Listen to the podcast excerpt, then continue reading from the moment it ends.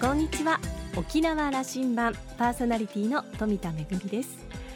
本土の友人を、まあ、沖縄で案内することがあるんですけれども、まあ、沖縄大好きの友人なので四季折々、まあ、あのいろんな時期に来るんですがこの時期に来るのが一番楽しいという言葉を常々言っています。なぜかというと実は私の友人はですねかなりの花粉症であの本土にいると例えばスギ花粉って結構有名なんですけれどもそれ以外にも花粉症の原因になる植物ってあって例えばブタクサであったりその他の木や花の花粉だったりでもうこの時期目も鼻もしょぼしょぼでもういい語を書いて とっても苦しんでるようなんですけれどももう沖縄に来たら全くそういうことを心配せずにもうこの時期の沖縄は本当にパラダイスだと言って先日も楽しく帰っていきました。えー、花粉のない沖縄で観光客の皆さんも楽しまれていることでしょうね。さあ沖縄羅針盤今日も5時までお届けいたします。どうぞお付き合いください。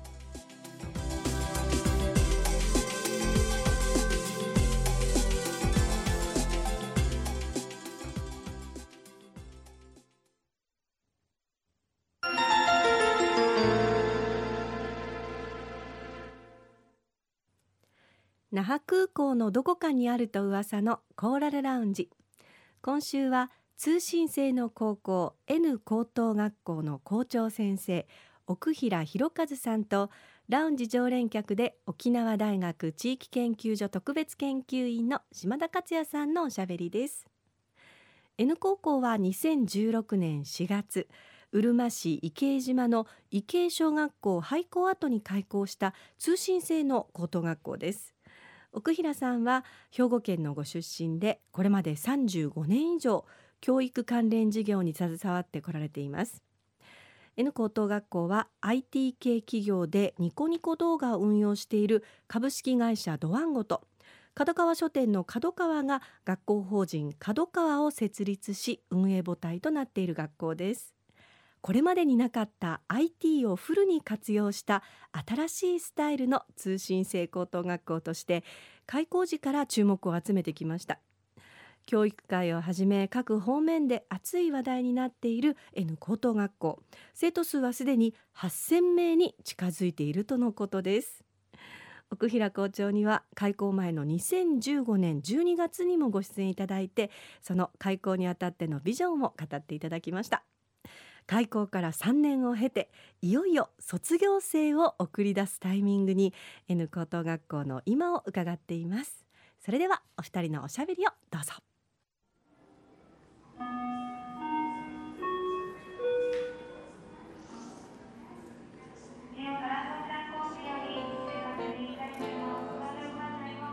コーラルラウンジに奥平先生をお迎えしました。今日はありがとうございます。はいどうも。大変お忙しい中那覇那覇空港をもう月に何度も出入りしておられるようですよね。そうですね。多い時には月4回毎週ここから出ていったりします、ね、ビッグデータに管理されておりますんで 私のデータには入ってますんで、はい、コーラルラウンジの前を何度も。あの2005年の12月にラウンジに来ていただいたようなんですよ、はい、なのでえっ、ー、とまあ3年とまあ4年ぐらいかな、ね、そうですね、はい。あの時よりもお顔がお顔つきがシャープになってるような感じ。で すそうですかね。沖縄にだいぶ揉まれて、はい。えーと、少なくともちょっとあの肌色は黒くなっておられますね。沖縄色になってますね。そうですね。それは確実になってると思いますね、はい、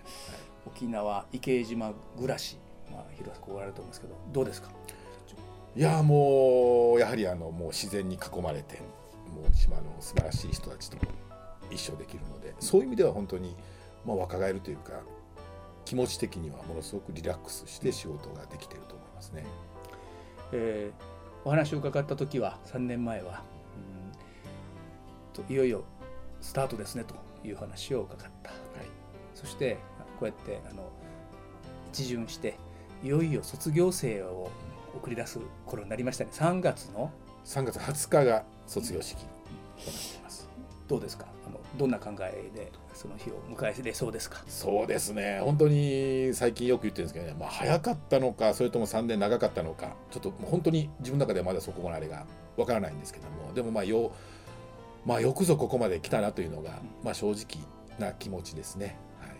僕はこう N 校のあの位置づけというのはね日本社会においてその高校の教育のこれ実験というのは大変失礼な部分も当たるんですけども大いなる社会実証実験本格的なネット時代の通信制高校というのがこういうものになったんだということのすごく注目してあの、まあ、応援もしておりましたしなんですがある意味のプレッシャーもありだったと思うんでね。そうですね、はい、あのどうですか、ま、満足3年間振り返っていただいて、うん、そうですね。本当にあのうん。あのよくぞここまで来たなっていうのが正直なところで、まあ、おっしゃるようにやはり開校の前は、うん、本当に生徒が集まるのかなと。それとやはり実際にうまくそういう運営が回っていくのかな。さまざ、まな不安がありまして。もちろんいろんなまあ出来事はあるんですけども、まあ、本当にでもまあここまでよくぞ3年間のあるいはまあ一つの区切りを迎えられたなというのは本当に正直そう思ってます。あの在校生が今3年経って。今、えー、7600名スクリングであの講義している時にどこからだとマレーシアからだマレーシアそうマレーシアとカンボジアとかも、タイで話とかね、はい、はい、だから結局親がでご両親が向こうで赴任されてて、うん、そのまま本来でしたら高校っていうのは日本に戻ってこないといけないんですけどもまあこう我々の学校でしたら海外でも学習を続けることができますので、そういう点では非常にあのそういう海外で学んでる子が増えてきてますね。あの改めてどういう高校であるということをご紹介いただけませんか？そうですね。あのまあネットオンラインを通じてその教育のコンテンツを提供するっていうのが一番ですし、もちろんまずはその教育のそういう意味では。え地理的な格差とか、その時間的格差がまずなくなくすということの一つの目的それと同時に、まあえ非常に自由な時間が取れますので、え本来の高校で勉強する、まあ、英数国理社とか、まあ、家庭とかと以外にさまざまな、まあ、あの高校生ならではの活動をですね、どんどんこうまあ、学校という枠を飛び飛び出して飛び出してですね活動していただくことをやっぱり狙いとしている学校なんですね。あの学校としている枠を飛び出すというのは具体的にはどんなことの、うん、そうですね。あの本来本当に教科教育教科学習というのは学校の中でやるんですけども我々は例えば職業体験とか、えー、いう形で例えばもう本当に北海道のどっかに1週間とか2週間行って学ぶとかですね。そういうことも我々の学校いわゆるオンライン通信の学校なら可能なんですよね。うん。もちろん海外の留学短期長期含めてですね留学にも行ける。まさに海外行きながら海外で語学の勉強しながら高校の卒業資格も同時に取っていくことも可能になるというところがうちの学校の大きな特色ですね。うん、あのというすごくこう、うん、部活動的な、うん、あの本来の高校のそのカリキュラムの中じゃないものも、ここがまあ魅力でしょうけど、はい、普段の学びというのはどういうふうにこう自宅でパソコンの前でそれこそ池島の本校の先生とやり取りしていく、うん、こんなことを想像するんですけども。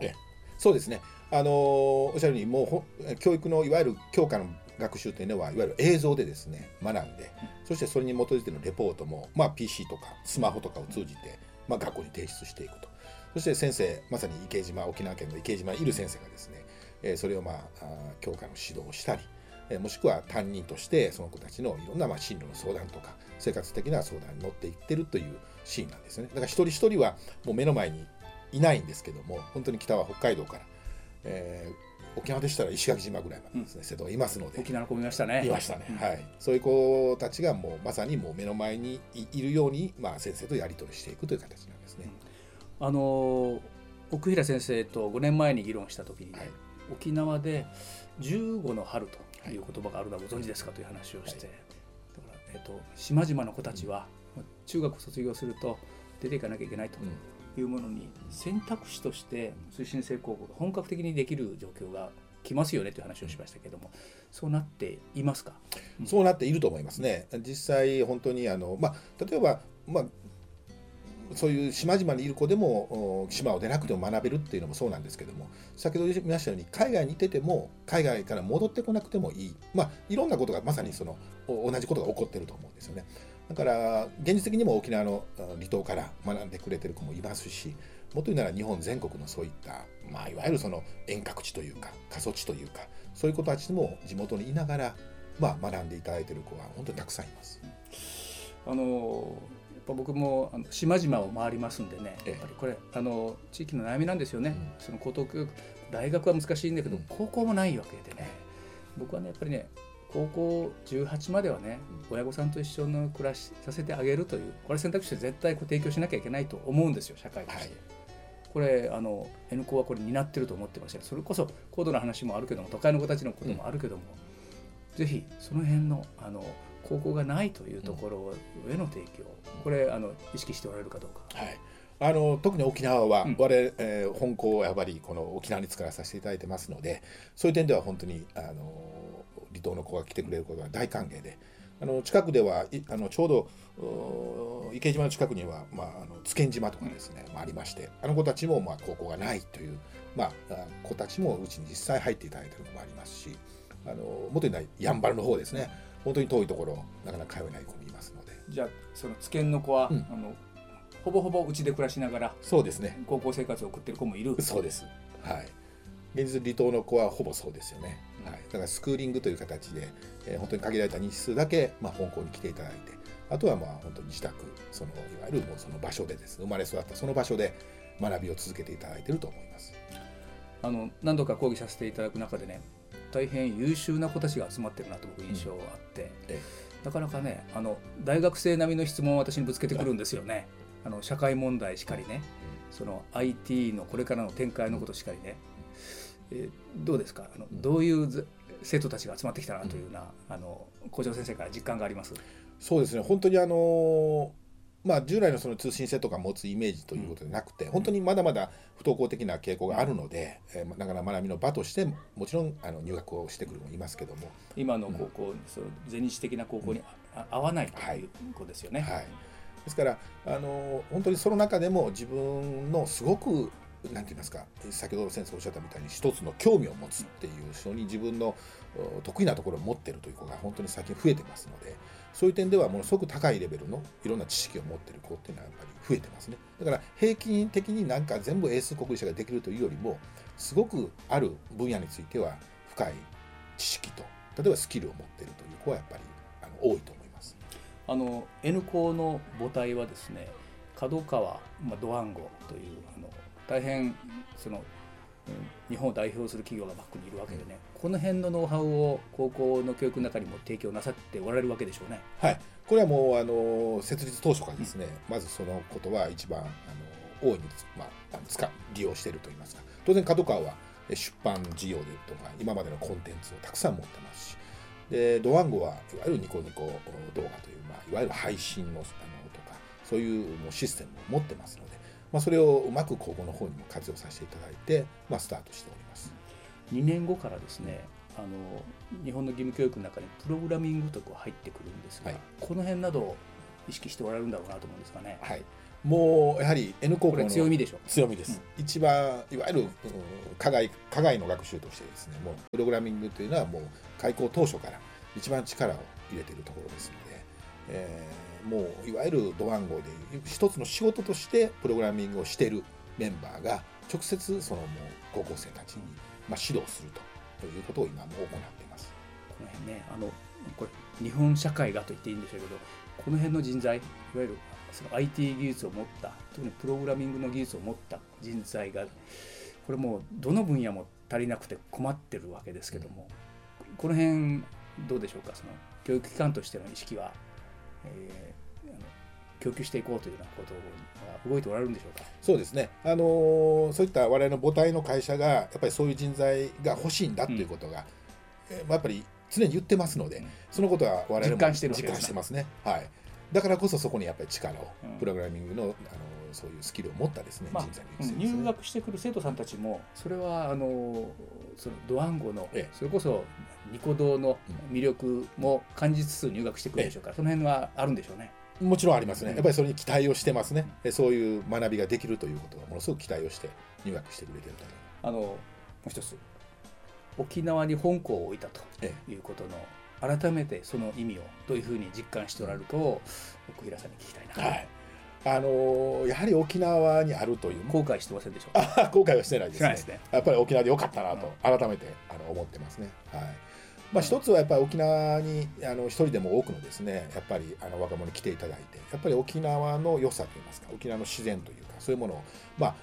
観光で味わうというよりもやっぱりその場所に身を置くことによってやっぱり自分自身が何かこう気持ちがリセットできるんですね。でそのことはやっぱり今これだけ3年間やらせていただいてやっぱり実感をしてますね、やはりその自然の持つまたは人の心の温かさを持つその価値というものをやっぱり実感してます。し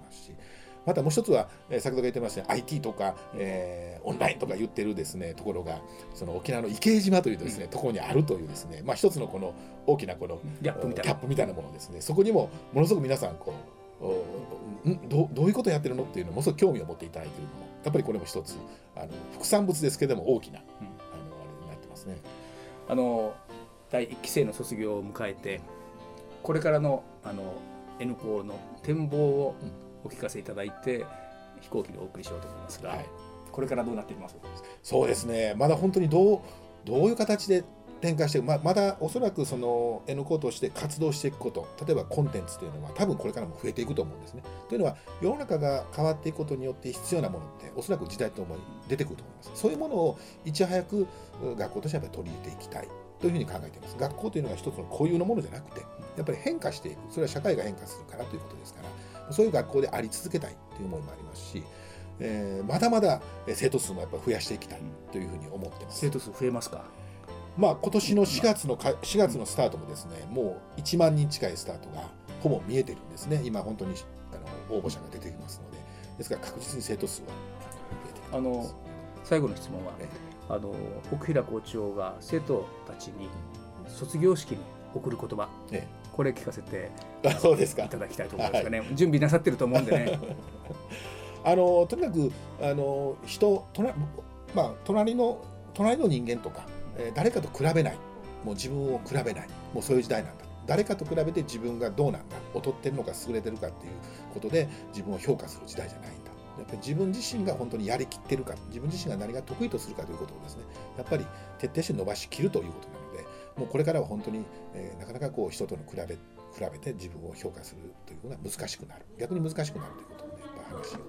まあ常にしてますけども、まあ、卒業式では改めてですね、えー、やっぱり自分の個性をいかに伸ばしていくかがこれからの世の中を生き抜く力だということをやっぱ伝えたいと思います。N 校そのものの姿かもしれませんね。そうですねあの本当にそういうその通りだと思います。それを常に子どもたちにやっぱり伝えていきたいというふうに思います。これからもあの挑戦を期待して見守りますのであの沖縄にあるあの本校がある N 校としてぜひ飛躍を期待していますありがとうございます、はい、ありがとうございました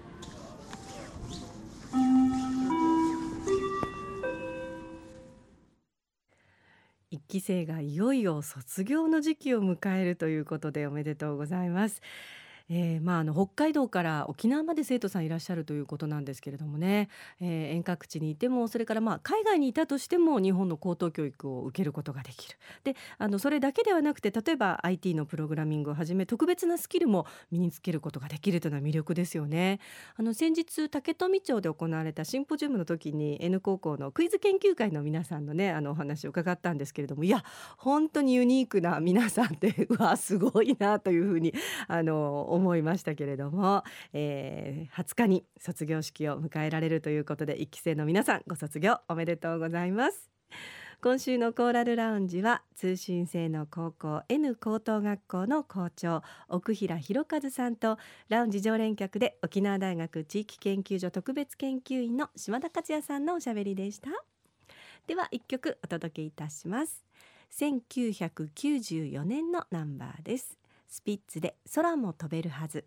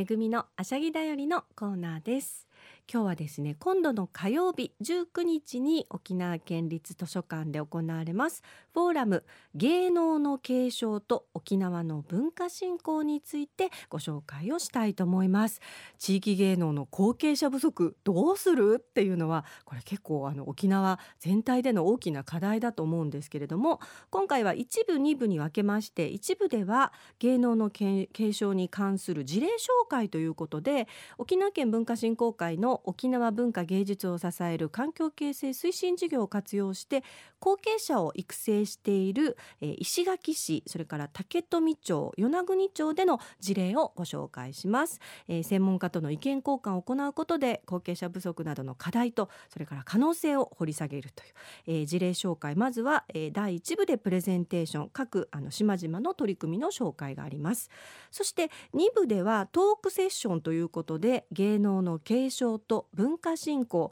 取り組みから見えてきた課題と可能性ということで、えー、各島々の事例を紹介しながらそれから専門家によるあの、まあ、あの意見も交えてということで沖縄県立芸術大学の講師の皆さんも交えてのトークセッションということになっております。ぜひあの地域で、えーまあ、地域芸能に取り組んでいる皆さんいらっしゃるかと思いますけれども後継者不足どうするっていう悩みを抱えていらっしゃる方多いのではないでしょうか。他の地域ではどんなふうにどんな取り組みをしているのかなというのをあの聞くだけでもこれはあのすごいあのいい機会になるのではないかなというふうに思います。えー、今度の火曜日19日、えー、夕方6時からの、えー、フォーラムとなりますけれども実はその日はですね、えー、県立図書館休館日になっておりますので入場できる時間が限られています、えー、夕方の5時から6時半のみの入場となっています。無料駐車場はございませんので、えー、公共の交通機関をご利用ください、えー、定員は120名で参加は無料となっております、えー、予約優先ですけれども当日の受付もあります、えー、ぜひあの参加してみたいという方は沖縄県文化振興会のウェブサイトご覧ください。めぐみのあしゃぎだよりのコーナーでした。